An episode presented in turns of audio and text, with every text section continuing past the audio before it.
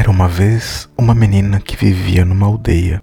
Era a coisa mais linda que se podia imaginar. Sua mãe era louca por ela e a avó mais louca ainda.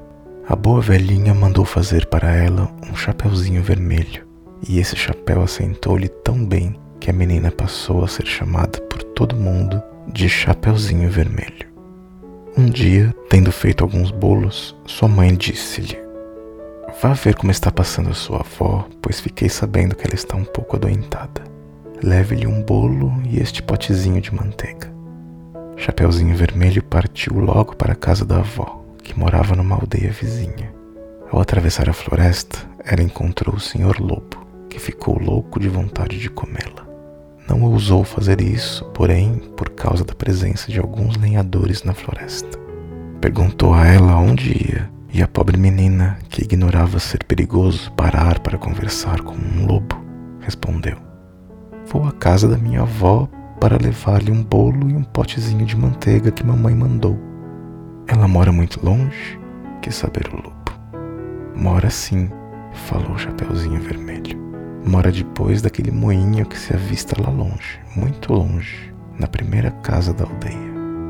Muito bem, disse o lobo eu também vou visitá-la.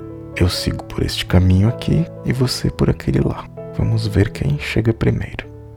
O lobo saiu correndo a toda velocidade pelo caminho mais curto, enquanto a menina seguia pelo caminho mais longo, distraindo-se a colher avelãs, a correr atrás das borboletas e a fazer um buquê com as florzinhas que ia encontrando. O lobo não levou muito tempo para chegar à casa da avó. Ele bate.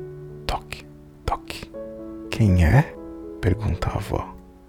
É a sua neta, Chapeuzinho Vermelho, falou o lobo, disfarçando a voz. Trouxe para a senhora um bolo e um potezinho de manteiga que minha mãe mandou. A boa avózinha, que estava acamada porque não se sentia muito bem, gritou-lhe: Levante a aldraba, que o ferrolho sobe. O lobo fez isso e a porta se abriu. Ele lançou-se sobre a boa mulher e a devorou num segundo, pois fazia mais de três dias que não comia. Em seguida, fechou a porta e se deitou na cama da avó, à espera de Chapeuzinho Vermelho. Passado algum tempo, ela bateu a porta. Toque, toque. Quem é? Chapeuzinho Vermelho, ao ouvir a voz grossa do lobo, a princípio ficou com medo, mas, supondo que a avó estivesse rouca, respondeu: É sua neta, Chapeuzinho Vermelho que traz para a senhora um bolo e um potezinho de manteiga que mamãe mandou. O lobo gritou-lhe, adoçando um pouco a voz. Levante a aldraba que o ferrolho sobe. Chapeuzinho Vermelho fez isso e a porta se abriu. O lobo, vendo-a entrar, disse-lhe escondido sob as cobertas: Põe o bolo e o potezinho de manteiga sobre a arca e venha deitar aqui comigo. Chapeuzinho Vermelho despiu-se e se meteu na cama onde ficou muito admirada ao ver como a avó estava esquisita em seu traje de dormir. Disse a ela: Vovó, como são grandes os seus braços. É para melhor te abraçar, minha filha. Vovó, como são grandes as suas pernas. É para poder correr melhor, minha netinha. Vovó, como são grandes as suas orelhas.